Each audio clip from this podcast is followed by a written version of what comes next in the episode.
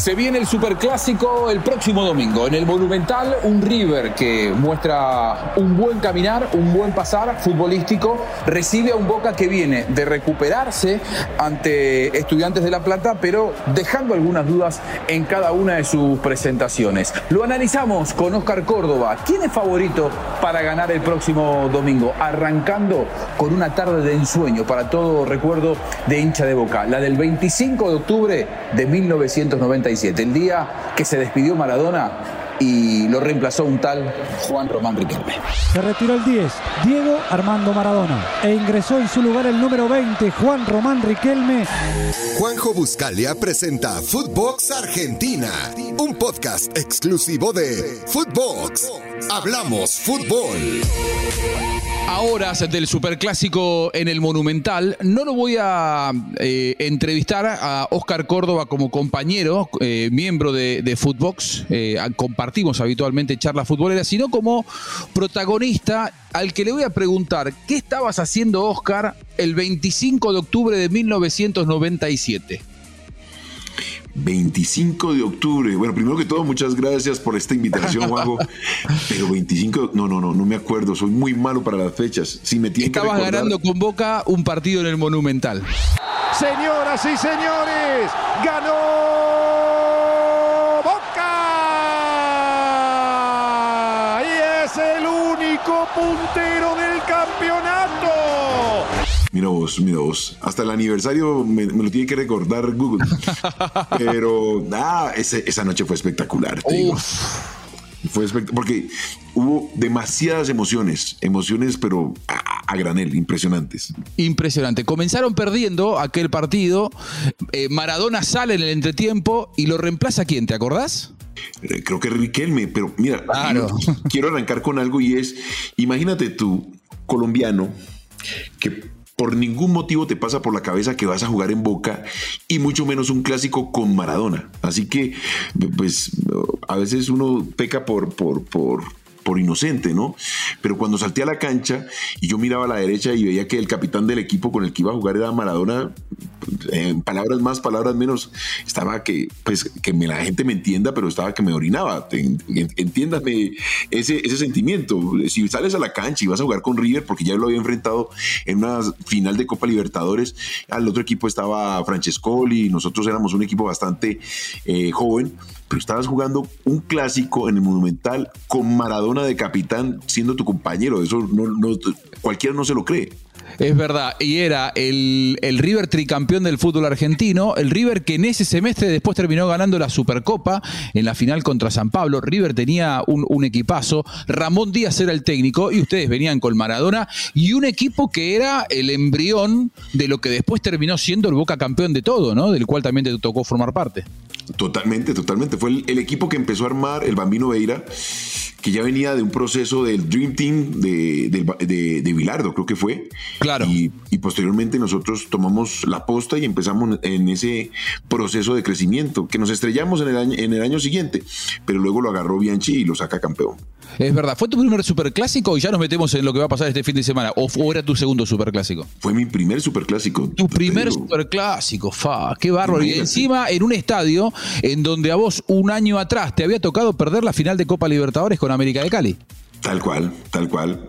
Decepción, por eso te digo que había muchos sentimientos encontrados.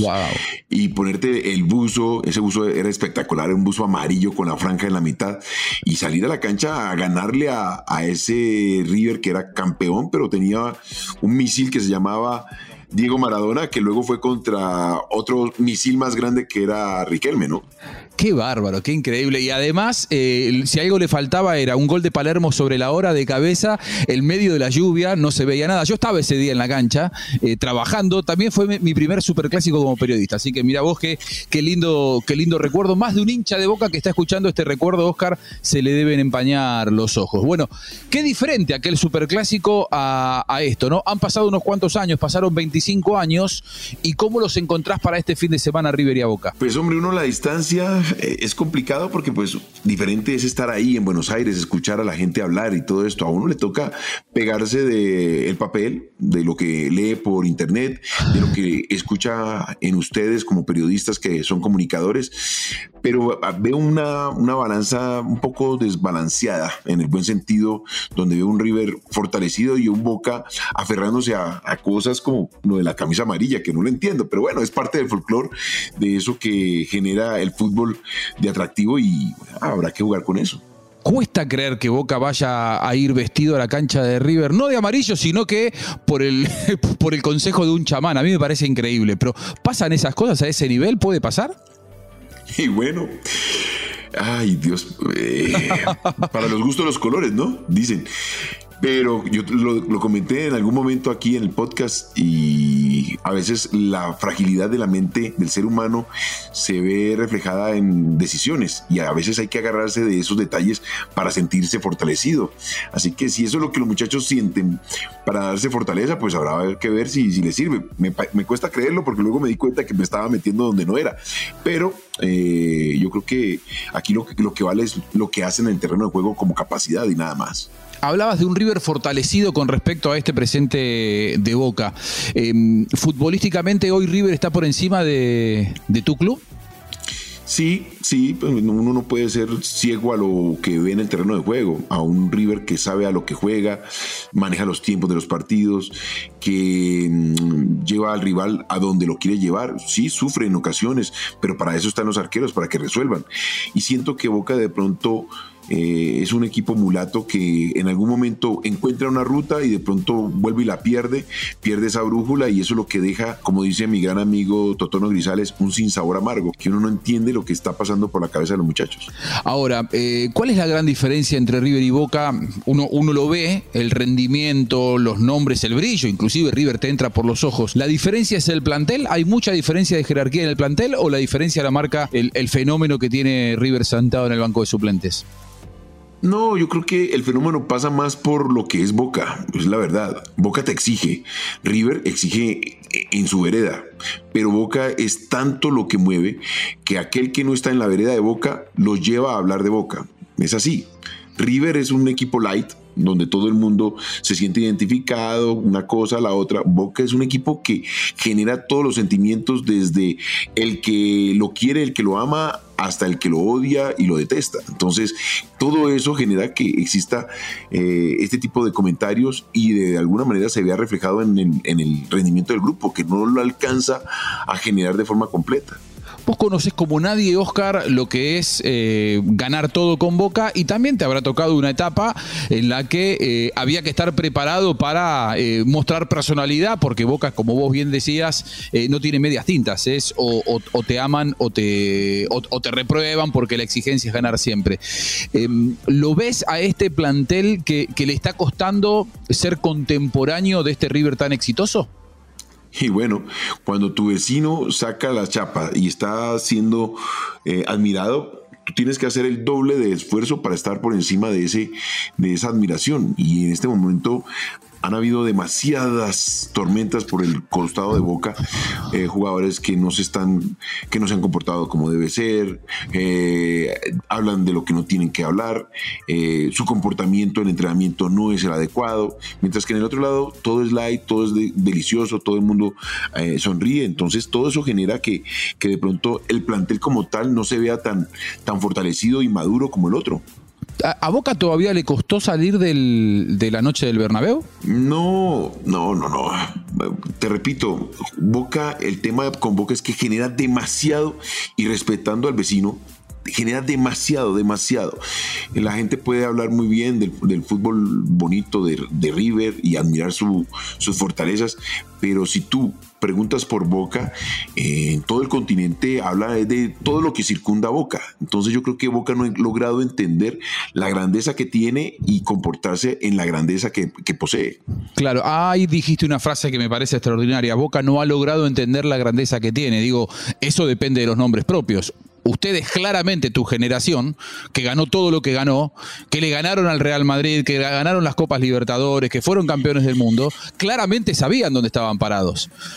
Claro, pero eso te lo reafirma, esto te lo reafirman los resultados si nosotros no hubiésemos ganado, habríamos entrado en esta tormenta de, malos comentarios. Acuérdate de, del cabaret y todo esto. Entonces, nosotros nos encargamos de generar un silencio sobre esos mensajes, sobre esos gritos y empezamos a demostrarlo fue con rendimiento en el terreno de juego, ganando con propiedad, no haciendo escándalos, dedicando a lo que verdaderamente estábamos contratados, que era jugar fútbol. Ojo, este es un momento distinto. El Instagram te genera una cantidad de idas y vueltas y me pongo el arete y me pongo el tatuaje y me, y me, compro el carro y salgo con la foto en el carro. Eso no es el fútbol. El fútbol es lo que haces en la cancha y lo que generas en respeto hacia una institución. Vos recién decías eh, el Instagram, los comentarios fuera de lugar, las malas declaraciones y rápidamente, lógicamente pienso en, en Varela, pienso en Almendra, pienso en Villa, pienso en la manera en la que tuvo que salir Cardona, que es un jugador que uno lo ve y, las características de juego y su jerarquía le daban para estar varios, varios, años en Boca y tuvo que salir por la puerta de atrás porque nunca terminó de, me parece a mí, de comprender en dónde estaba parado. Eh, eh, ¿Sentís que ese es el gran déficit de, de Boca, todo lo externo? Y digo, ¿cómo puede hacer Bataglia? ¿De quién es la responsabilidad? ¿De Bataglia como técnico? ¿De Riquelme como dirigente o de los futbolistas en su, en su individualidad? Es de todos, es de todos. Esto hay que golpear la mesa fuerte y entender que hay un, una cabeza que maneja esto y se debe hacer las cosas de esa manera. Eh, créeme, nosotros nos llegamos a... No, yo llegaba a mirar un poquito de lado a Bianchi y al otro día estaba agarrando el avión de Buenos Aires a Bogotá a las seis y media de la mañana. Es así de sencillo. Eh, entonces, cuando un jugador está por encima de un técnico o se siente por encima de un técnico, estás en otra, en otra dimensión. Así que lo que hicieron al tomar la decisión, te vas, te vas, listo. ¿Qué cuánto vale? No me importa cuánto vale, pero aquí vale más el nombre de una institución. Ahora, em, a vos te ha tocado ganar, perder, has ganado más de lo que has perdido eh, como, como arquero de Boca enfrentando a River, conoces perfectamente la caja de resonancia que es Boca y lo que significa para Boca, el drama futbolístico que significa para Boca perder un partido de esta naturaleza si bien la victoria contra em, Estudiantes en La Plata trajo tranquilidad, llegó a La Plata Bataglia después de perder con Huracán y en medio de un montón de rumores que decían si pierden La Plata y después no le va bien contra River, puede haber fin de ciclo. Em, ¿Vos crees que si no le va bien a Bataglia el fin de semana puede volver a generarse un ambiente adverso? Te repito, eh, a mí me toca escucharlos a ustedes. Estos son solamente rumores que vienen desde el sur hacia el norte. Una cosa es estar ahí en Buenos Aires y escuchar y darse cuenta el pálpito directo del equipo cuando entrena, cuando, cuando compite, porque uno se da cuenta cuando el grupo está confiado, tranquilo y seguro de lo que está haciendo en el terreno de juego. Aquí a la distancia me toca es guiarme por comentarios. Siento que sí está muy golpeada la, la confianza y en Bataglia está reafirmarla todos los días y en el comité sostener de forma correcta y, veraz y, con criterio lo que es este ciclo sin pensar en esos rumores. Dos finales. ¿Ves un plantel tranquilo de Boca cuando lo ves jugar los domingos, que es lo que en definitiva uno ve? Lo veo azarado, lo veo con, con ganas y que en ocasiones eh, abandona el libreto para buscar soluciones y hay que aferrarse un poco más al libreto, entendiendo si el libreto es bueno y le crees al libreto. Claro. Eh, un vaticinio, la última pregunta. ¿Qué, pronóstico haces para el domingo? que ganamos como sea. Con un gol de cabeza de Palermo como en aquella tarde del 25 de octubre del 97 no va a poder ser, pero aquella vez también fue como sea, porque se sufrió, se, se comenzó perdiendo. Creo que el gol te lo hace la bruja Berti, ¿no? No me acuerdo. A, las cosas malas yo las borro de mi, de mi CPU.